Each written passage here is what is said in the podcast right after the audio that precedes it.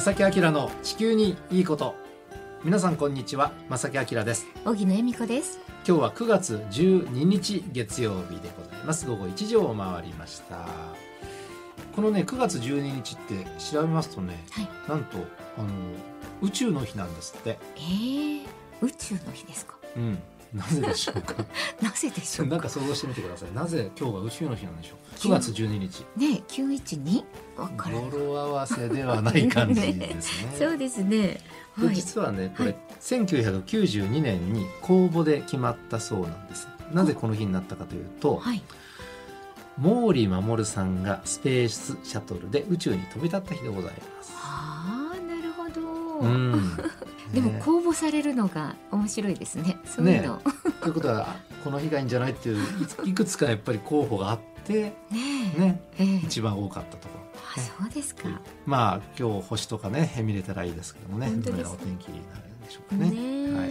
さて今日の話題なんですが、えーちょっとねがっつり環境問題の話をねはい。させていただきたい、えー、と地球温暖化がね、えーまあ、進んでおりますと。でいろんな私たちに影響を与えています、まあ、台風を強くしたりとかですね大雨をもたらしたり干ばつをもたらしたり、え山火事をもたらしたりといろんな、まあ、北極の氷が溶けたりとかですねいろんなことが、えー予想されていてその影響を受けてしまってるわけなんですがその影響の受け方というのかな？これから先ねはい。どのようなことをどのような形で受けてしまうのかという新しいねなんか研究結果が出ました、そうですか。まあ、これから残念ながらもうしばらくはですねどんなに皆さん頑張っても温暖化って残念ながら続いてしまうのでね皆さんに全く関係のない話ではないのでねはい。ぜひ影響をお聞きいただきたいと思います。この番組は公益財団法人兵庫環境創造協会の提供と兵庫県漁業協同組合連合会の協力でお送りします。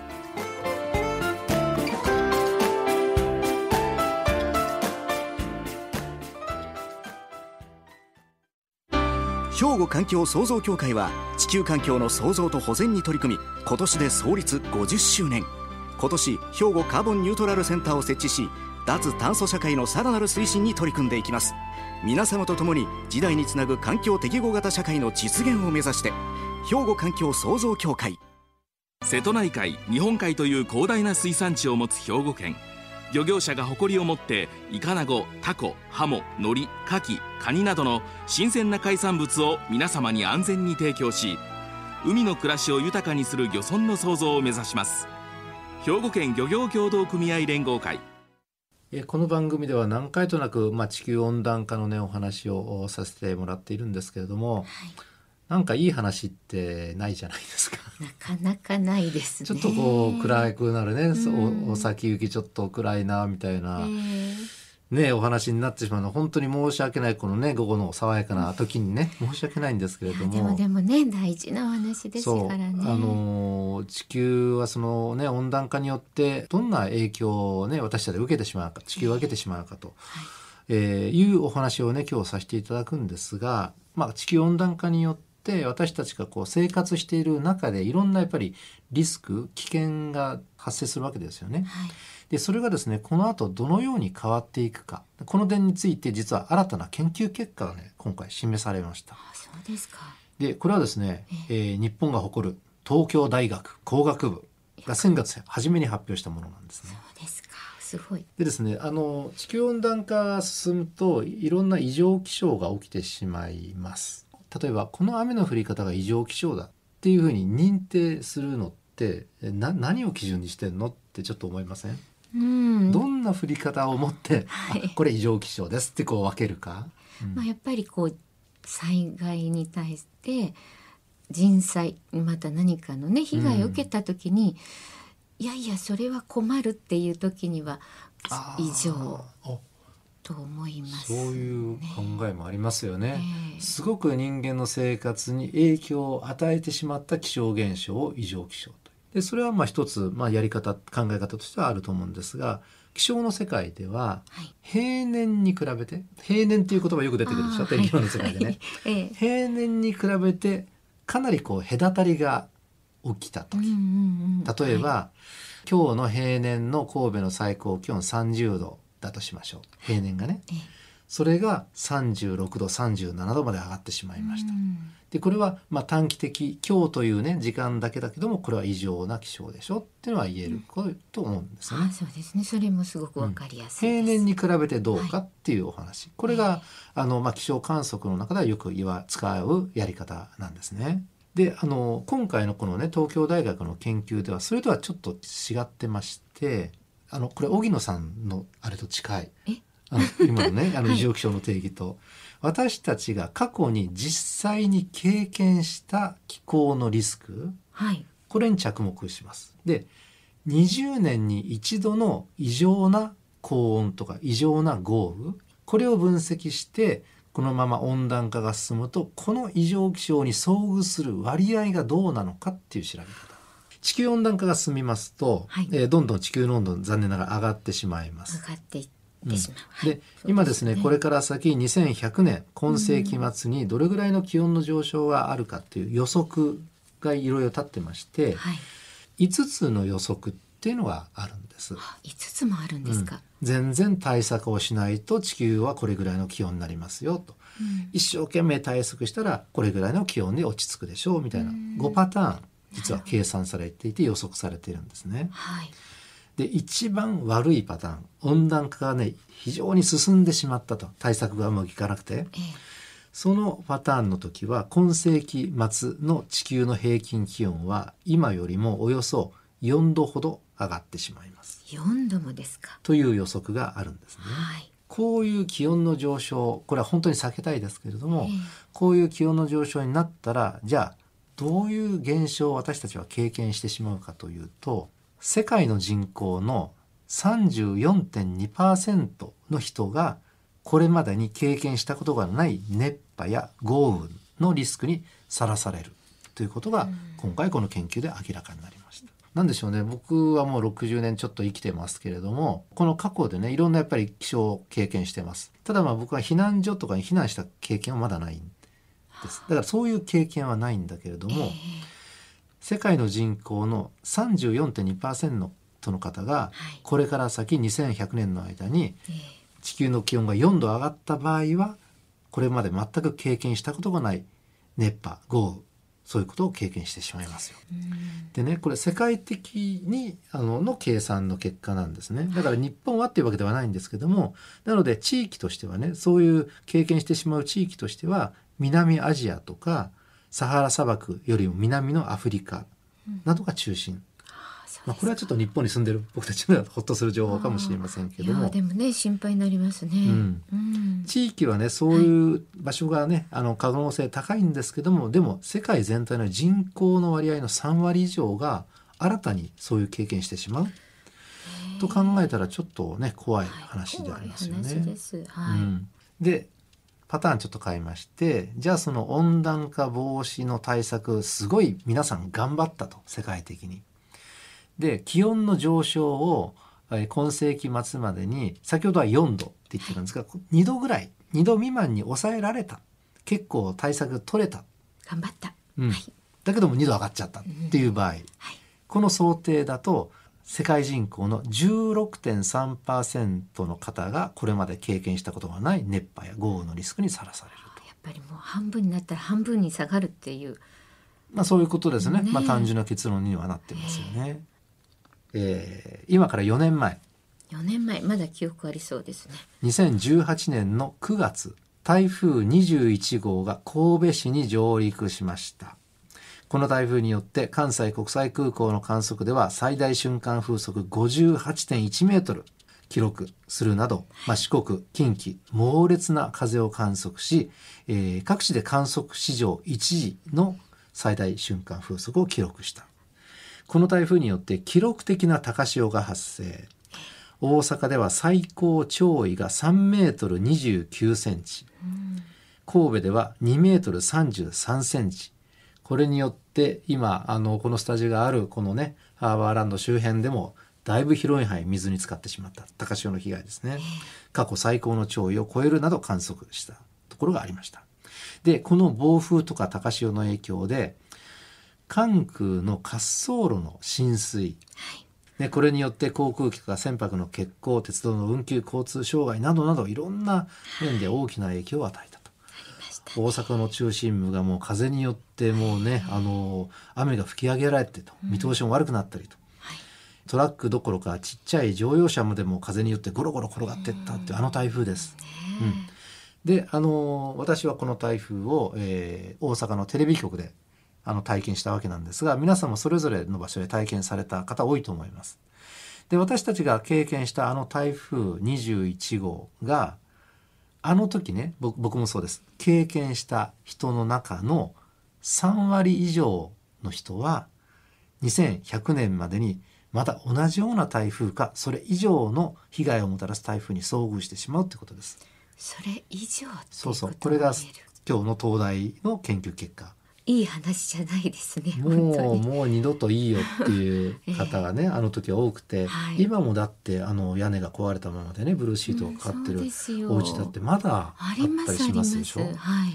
あのような台風がこれから先もやっぱり3割以上の人は経験しちゃう可能性があるということなのです。ちょっとなんか心配とねえね。不安がだからやっぱり温暖化っていうのはなんとなく目に見えないようでいてすごく影響あるので、対策はやっぱりしっかりしなきゃいけないなっていう今日のね前半のお話でした。はいはい、ここで一曲お届けしましょう。デビッド・ボーイでスペース・オディティはい、えー今日のお話はですね誰もが経験したくない異常気象が引き金となる気象災害ですよね。はいでもこれ温暖化が進んでしまってね取り組みがうまくいかなければやっぱりそういう災害に遭ってしまうリスクは高まりますよっていうお話です。はい。まあ予測なのでねうん。100%そうなるというわけでは実はないんですけれども、え例えば今から20年以上前、はい。えー温暖化が大変だ大変だってだいぶこう世の中騒がれ出した時に当時いろんな温暖化がえー進むとこんな異常異常気象起きますよっていろんな予測が当時立ったんですよね。で実はそれが今現実になってきているというのが事実なので、予測はやっぱり予測としてね、今やっぱり技術が進んでる世界なのでそれをやっぱりしっかりと受け止めて対策しなきゃいけないっていうのは、ね。これはもう絶対必要だといや本当に思うんです絶ね。対必要だと思います、ねうん。皆さんもきっともう感じていただいてるかもしれませんが。ねちょっと怖い話ばっかりなんですが。いやいやでも必要ですよ、でねうん、後半にまたそんな怖い話に なっちゃうんです。いいですか？えまだ続きいいのですか？もっとエスカレートした話。あのね別の研究がありまして。これはですね日本ではなくてイギリスのケンブリッジ大学を中心とした国際研究チームっていうのがありましあていずれにしてもなんかもうね賢い方々が頑張って、頑張って研究してくださってそれなりのねうん。本当信憑性あるな。はいでねあのこれから先温暖化による気温の上昇が今の予測以上にね例えば急激に進んでしまったりうん。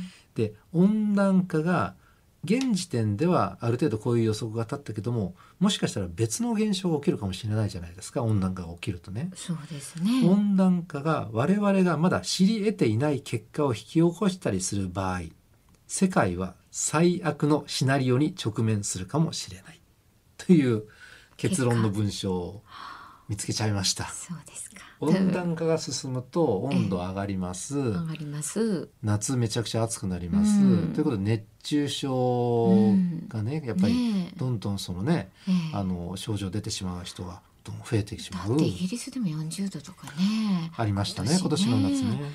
で台風はもっともっと強くなる大きくなる、はい。ええええ。うん、雨も強く降り、うん。雨量も多くなり、はい、作物は取れなくなったりとかなんか異常に虫が増えたりとかそうそうそう。なんかもで感染症がねまたそのはい。熱帯しか起きなかったものがどんどんどんどん日本にやってくるう可能性が高まる。まあ最悪ですよねこれね。この研究このねイギリスのケンブリッジ大学を中心とした研究では、はい。まあ、地球温暖化は、まあ、異常気象のような高温による直接的な影響、ええ。まあ、異常気象とかね。はい、これだけじゃなくってですよ。うん、気象だけではなくって例えば金融危機であるとか国家間の紛争新たな疫病の発生これはまあ感染症と関係あるかな、はい。そういう方面などいろんな方面に波及してしまう。だって今のウクライナの問題でもこれエネルギー絡んでますもんね。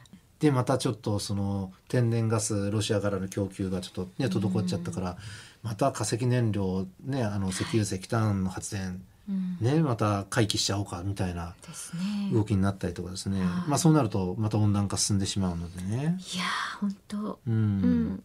でですね温暖化による極端な気温の上昇が現れる地域ってやっぱりあの地域差があるんですが基本的にはですね人口密度が高いところが多いんですってさらに人口密度が高いところってどちらかというと政治的に脆弱な地域もあると。うんね、だから温暖化が起きてしまってその影響人口密度が高い、まあ、国に影響を与えてしまってはいそこの政治が脆弱だったらやっぱり混乱が起きたりするじゃないですか。起きますよね、うん、そこまでやっぱり考えなきゃいけないんじゃないですかっていうことをこの研究は言ってるんでしょうね。う本当にあのよその話じゃなくってこれは世界っていうのも自分たちのことそのものだと思うんでそう考えていかないと絶対いけないと思いますね。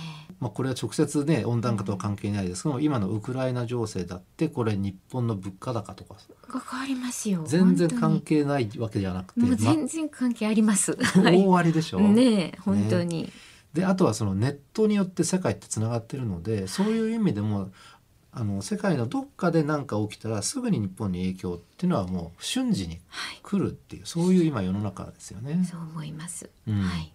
ちょっと話を戻しまして、ええまあ、その壊滅的な気候変動が世界の不平等とか誤った情報の拡散そうやって、えーいろんな情報をもとにいろんな運動がスタートしてしまって、まあ、政治的に脆弱な地域では民主主義の崩壊とか戦争とかちょっとちょっと飛躍するかもしれませんが新たな破壊的兵器の開発とかね、うん、いろんな方面に悪い影響を与えると、この研究は警告しております。でこの研究による、まあ、報告書一つあるんですがこういう言葉で結論付けております。最悪のシナリオを見過ごしたまま気候変動を放置するのはリスクマネジメント上の怠慢であり致命的に愚かなことだという言葉で結論付けています。もう絶対なんかしなきゃいけないってそうしてほしいっていう願いもこもった言葉だと思います。まあ皆さんどのようにお思いでしょうか。すいません今日ちょっと怖い話をさせていただきました。希望を持っていきましょう。はい。兵庫環境創造協会は地球環境の創造と保全に取り組み今年で創立50周年今年兵庫カーボンニュートラルセンターを設置し脱炭素社会のさらなる推進に取り組んでいきます。皆様と共に時代につなぐ環境適合型社会の実現を目指して兵庫環境創造協会。瀬戸内海日本海という広大な水産地を持つ兵庫県。漁業者が誇りを持ってイカナゴタコハモノリカキカニなどの新鮮な海産物を皆様に安全に提供し海の暮らしを豊かにする漁村の創造を目指します。兵庫県漁業協同組合連合会。えーさて今日はあ地球温暖化によってね、えーどのような世界が待ち受けていると可能性ありますよっていう、ね、予測の話を2つねしてちょっとこう本当に何とかしなきゃなっていうね内容にに。えーなりましたけれども、ええ。